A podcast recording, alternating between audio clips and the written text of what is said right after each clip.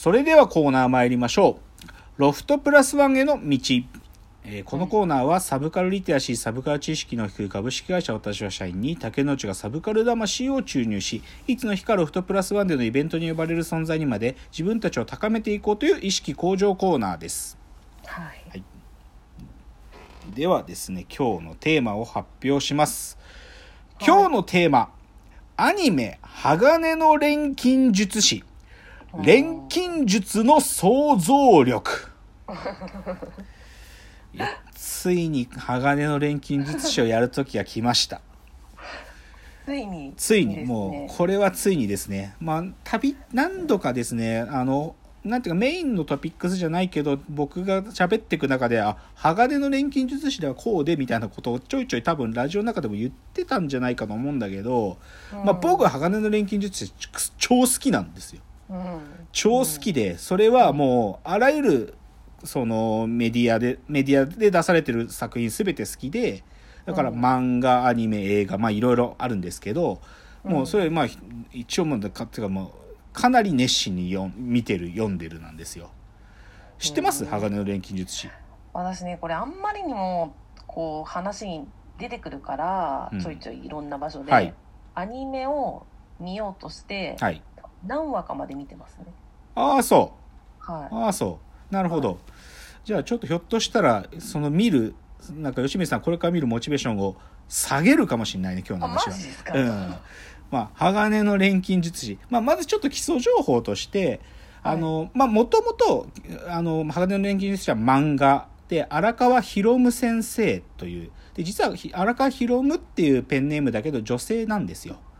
女性の漫画家さんで「月刊少年ガンガン」に連載。でいつもいつからいつまでかっていうと2001年のまあ8月から2010年の7月まで。だからまあちょうど10年間だね。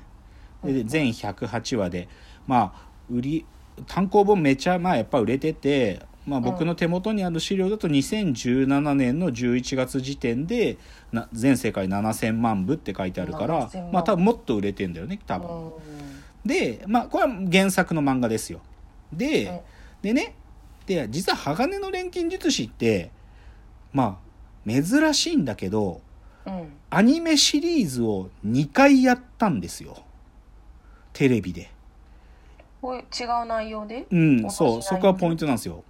そう、で、その2回目、だから2回やったうちのまず1回目、そのアニメ版1はね、まあ、うん。あの、鋼の錬金術師というアニメのタイトルで、いつやったかっていうと、2003年の10月から2004年の10月までの1年間、うん。あの TBS 系列で放送してたんだけど、この期間見て、あの、い聞いていただくとわかると思うんですけど、漫画は2001から2010までなんだよ。で、うん。アニメは2003から2004だから、うんぶっちゃけ漫画が終わってないうちにやっちゃったんだよ。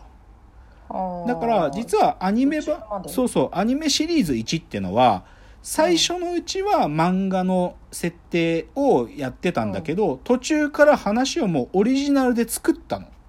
あそうなんだ、うん。そう。だから、この2004年のアニメ版の1番目の最終回っていうのは本当に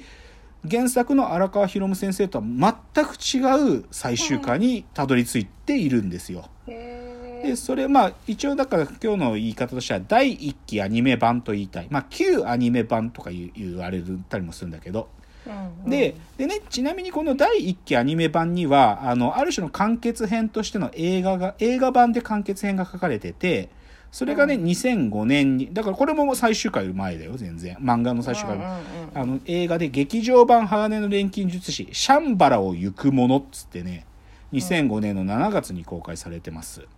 うーんっていうのが、ここまでが、だから、おりもう、漫画とはある意味途中から完全に独立したオリジナルストーリーで完結までいったっていうアニメシリーズ。はいはいで、もう一個の、じゃあ、2回目にやったアニメ版っていうのが、これがね、うん鋼の錬金術師、フルメタルアルケミストっていう、まあ、この英語の副題までついてるシリーズなんだけど、うん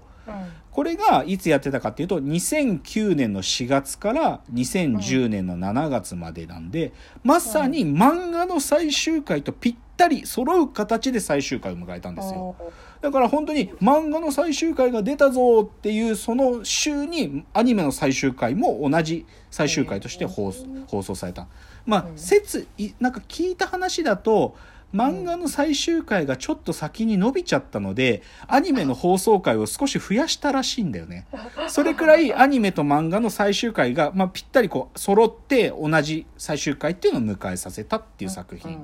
だからまあとちょっととやっぱり特殊でこう2回ね同じ作品なんだけど2つのものが作られたっていう特殊な漫画とアニメの関係なんですよ。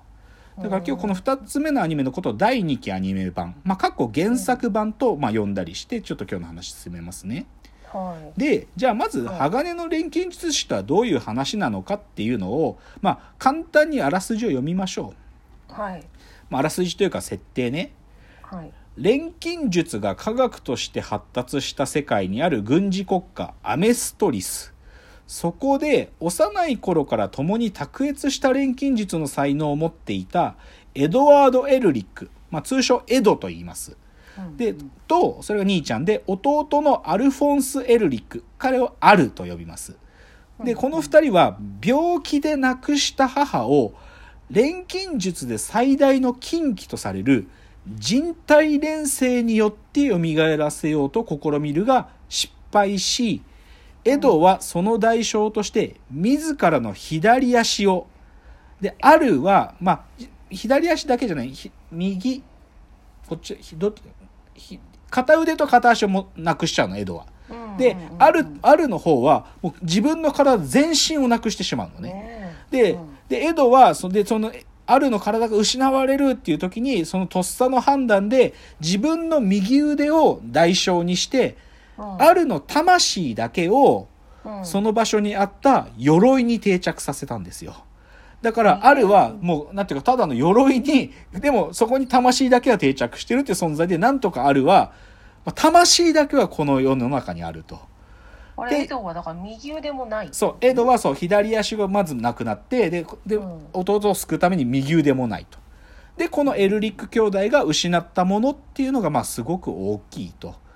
でででこのアメストリスっていう国は国家錬金術師っていう国家資格なんですよ錬金術っていうの。錬金術師っていうのがね。で,、はい。そのでその錬錬金術ってものがあってでエドとアルは自分たちのその失った体を取り戻す方法を見つけられるかもしれないっていうことで、そのまあ師匠錬金術の師匠に錬金術を習いね。うん。で、で、しかもその失った手と足には、まあ、エドの失った手と足には、こう、まあ、義手っていうか義足っていうか、まあ、オートメールっていうんだけど、この作品の中では。要は機械の鎧って書くんだけど、オートメールっていうのをつけて、で、それで国家錬金術師の資格を取って、弟と二人旅をするっていう、そういう物語ですよ。だからまあすごくここまでの設定簡単に言っちゃえば母ちゃんが死んじゃってなんていうかこう未熟な幼い二人が錬金術で母ちゃんをなんとか蘇らせようとしたんだけどそんなこと本当はやっちゃダメでだけどやっちゃったら腕とか体がなくなっちゃってででもその失ったものをどうやったら取り戻せるだろうかって言って国家錬金術師っていうものになって旅をしていくっていうそういう話ですよ。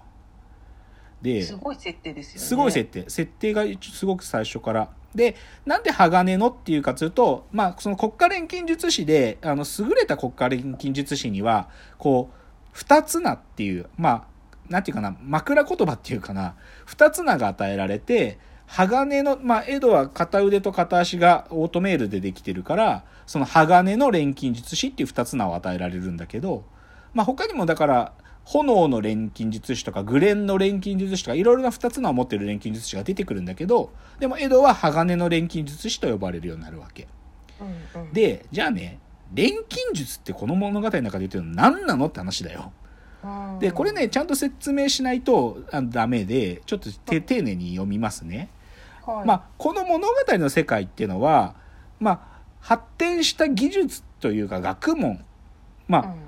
だからどっちかというとなんかね科学なんですよ。錬金術はこの話の中におけこの話の中ではね。うんそう。でじゃあ錬金術ってもう正確に言うと何かというと物質のまあその分子とかが組み合わされてるその構成を変えて別のものに作り変える技術と、まあそれれに伴う理論体系のことをは錬金術っていうわけ。で